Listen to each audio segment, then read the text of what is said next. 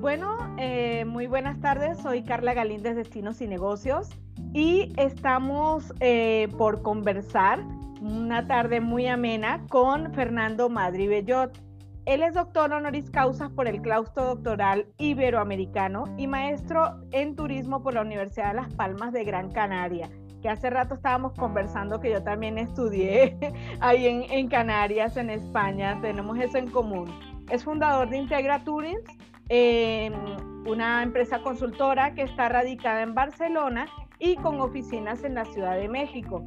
También ha dirigido proyectos en varios países, en más de 18 países, eh, proyectos muy exitosos y es cofundador del Summit de Turismo Social y Turismo Responsable eh, que se va a dar en Cancún en el mes de septiembre y eh, responsable también de la Cumbre Internacional de Turismo Accesible. Fernando, un gusto tenerte hoy con nosotros para la audiencia de Destinos y Negocios. No, muchísimas gracias por la invitación, querida Carlita, y, un saludo a, todo, a toda la, la, gente que te sigue en Destinos y Negocios, que sé que es mucha, y pues encantado de estar aquí contigo para platicar esta tarde. Muy bien, muchas gracias Fernando. Bueno, mira, eh, casi todas nuestras entrevistas no le llamamos ni siquiera entrevistas porque casi todas son con amigos. Eh, lo que decimos es em, que es una conversación, ¿no? Entonces, cuéntame un poquito eh, cómo ves el tema turismo actualmente, porque mucha gente cuando habla de turismo, no, porque en 2019, que las estadísticas, cuando no se dan cuenta, que esto es sin precedente y que ya cambiamos, ¿no? Ya cambiamos para siempre.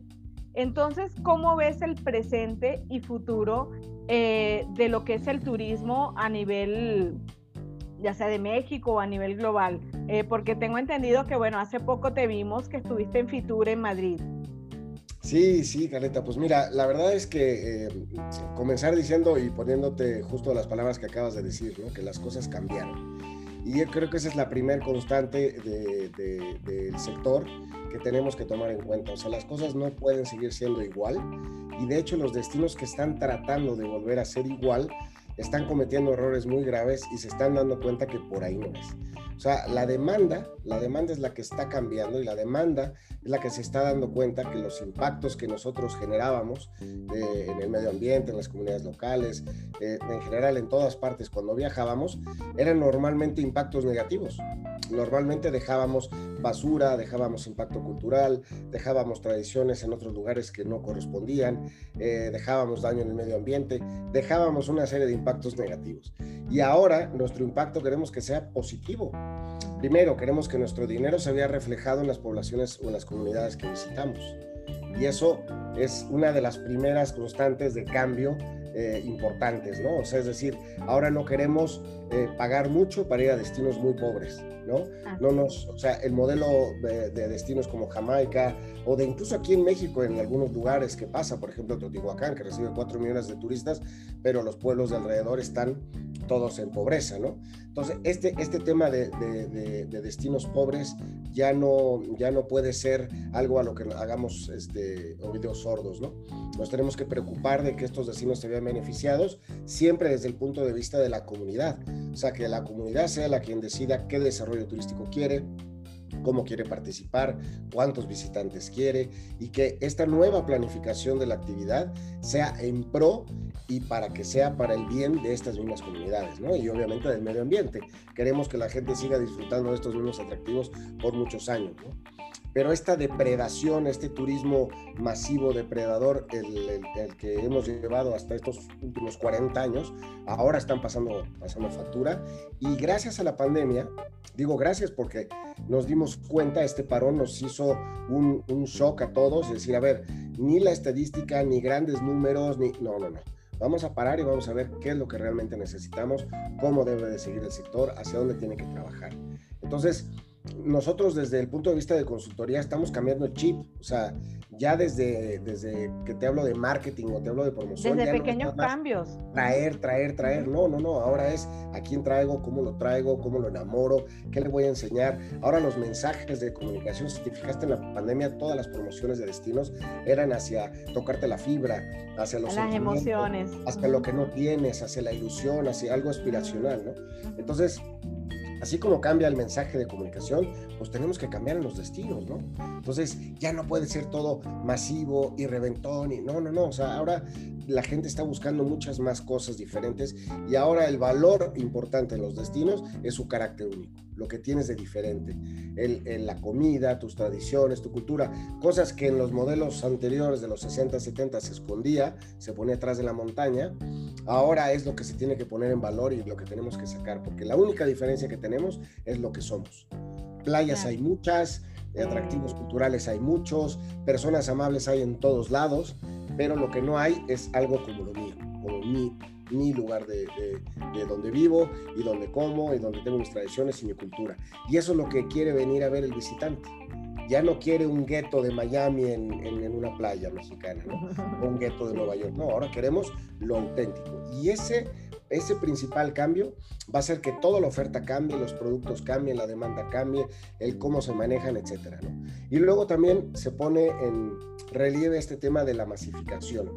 Ya no quiere decir que lo, masivo, lo grande, vaya a desaparecer pronto, no, pero sí la tendencia es ahora algo más exclusivo, grupos más pequeños. Ahorita no está pareciendo nada atractivo irse a un crucero, por ejemplo, porque, le dices, meterme con 5 mil personas, está medio complicado, ¿no? O sea, ahora estamos muy preocupados del espacio. Siempre nos ha preocupado en el tema turismo la seguridad. Pero la seguridad antes solamente la veíamos como algo que eh, tenían los destinos que garantizar para que yo fuera. Pero ahora ya la no a un metro, no a un metro de distancia. Ahora la seguridad es biológica, cosa que nunca se nos había ocurrido, ¿no? Entonces tenemos que estar preocupados de la distancia. Ninguna infraestructura en el mundo está preparada para la sana distancia, no existe. Ninguno. Sí, así Ninguno. Entonces la tecnología, que esa es en la segunda vertiente muy importante, que ahora ha dado un paso gigante, lo estamos comprobando hoy, esta reunión que estamos teniendo, esta entrevista, si no hubiera pasado la pandemia, la estaríamos teniendo en tu en tu cabina, eh, estaríamos ahí en entrevista presencial, ¿no? Gracias a la pandemia ahora tenemos estos métodos de comunicación que ya son totalmente normales para todos, que ya son cercanos, que si bien no sustituyen el contacto físico, sí ayudan a, a que esto mejore, ¿no? Pero esto qué cambia? Cambia segmentos como el turismo de negocios, cambia muchísimo para la gente que viajaba nada más de fin de semana, las temporadas. Ahora te puedes ir un mes y no pasa nada. O sea, me llevo a toda mi familia un mes a Acapulco y desde Acapulco puedo seguir trabajando en una habitación, sigo teniendo eh, los mismos recursos, ¿no?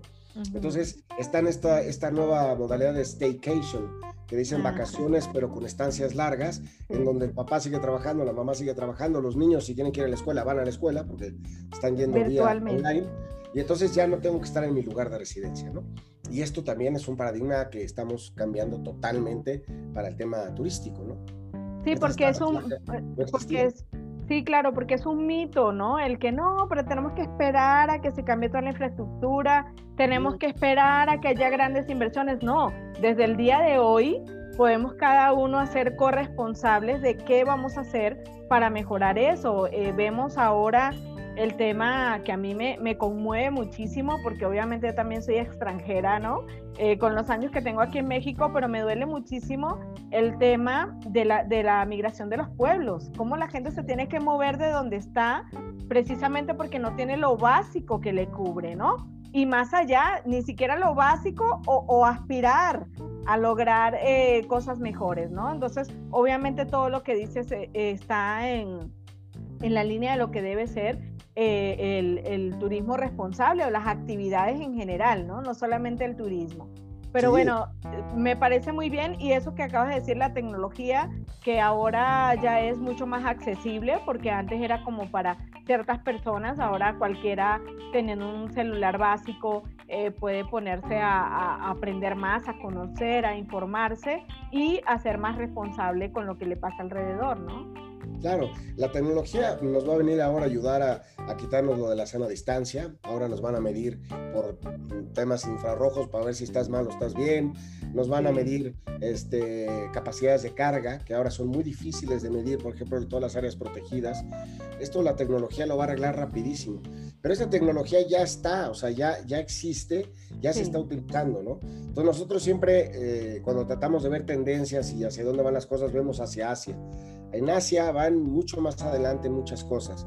Entonces, podemos ver el tema del touchless, ¿no? Que ahora nada tiene que tener contacto con la gente. Sí, claro. Entonces, ahora ya eh, desde tu celular puedes entrar al hotel, puedes abrir tu cuarto, conectarte con el minibar, con el, por WhatsApp pedir de comer. O sea, ya no tienes que tocar a nadie ni tocar nada, ¿no? Casi, casi para más que tu propio tu propio dispositivo móvil. Allá tienen estas aplicaciones que hacen todo, la llave de tu casa, el banco, el transporte, todo con un celular. O sea, nada, nada más salen de la casa con su celular. Claro, se te acabó la pila, hay que cargarlo, porque ahí está todo, no puedes pagar ni, no puedes pagar ni el autobús, ¿no? Pero ahí, ahí van las super apps, esto es una tendencia que viene, y todas estas eh, apps nuevas que van a venir de salud, de, eh, que a nosotros mismos van a decir, oye, ¿sabes qué? Tus glóbulos blancos o tus glóbulos rojos, lo que sea, están mal y tienes que, no puedes viajar, ¿no? Sí, ya, ya. viajar. Ya el pasaporte este eh, que está saliendo, pasaporte de salud, que en España lo están promocionando, que en Europa lo van a poner, etcétera, no es más que una herramienta tecnológica que te va a decir si estás apto o no apto, ¿no? Eh, para, para, poder, para poder viajar.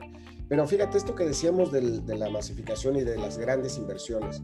Hawái, Hawái era un destino totalmente masificado y en el 2000 decidieron cambiar de modelo y llevan 22 años, casi 21 años, trabajando en esta reconversión de todos esos edificios gigantescos, flacos y altísimos en todas las islas, este, donde la gente iba a vacacionar, eran hoteles, ¿no? Ahora se han, se han cambiado, han cambiado a departamentos, entonces lo que eran antes dos cuartos de hotel ahora son eh, departamentitos o departamentos más pequeños y, y, y, esta reconversión de la gente de entender que si no cuidaban lo que tenían, pues al final una isla te lo acabas, ¿no? O sea, no hay para dónde hacerse, la isla da la vuelta, entonces todo, todo, todo les caía, ¿no? Todos los impactos les caían. Entonces se dieron cuenta que limpiar la playa, que cuidar el arrecife, que eh, capacitar a la gente para que no tirara, para que no hubiera derrames, para que no hubiera contaminación, era súper importante. Y con estas campañas la gente ha cambiado, la isla es otra, la isla en vez de masificarse más, al contrario, eh, ha, ha, habido una, este, digamos que eh, selección de, visitantes. Antes se llenaban de japoneses, se llenaban de americanos y era una, más, una masa así increíble que no podías caminar.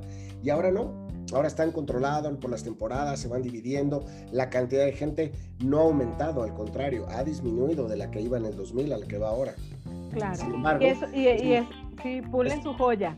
Claro, es un, es un destino aspiracional, con lo cual es más caro, entonces ya no es tan fácil ir a Hawái, entonces eh, eh, lleva otra serie de cosas y la oferta ha mejorado, en vez de hacerla más barata, la están haciendo mucho más exclusiva, entonces pues te cuida la isla, ¿no? Te cuida la isla y además la gente que va es responsable, se cuida de, no dañar a lo que, lo, que, lo que va a ver o lo que va a disfrutar, ¿no? Claro, eso, eso, es, es, es, finito.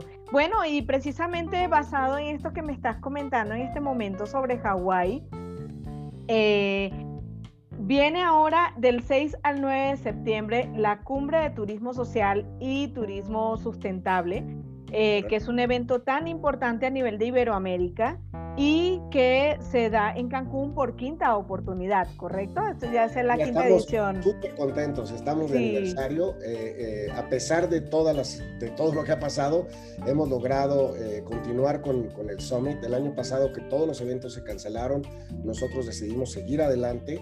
Lo hicimos totalmente virtual. La cuarta edición tuvimos una respuesta de la gente increíble. Los temas que se trataron eran temas que se necesitaban tratar.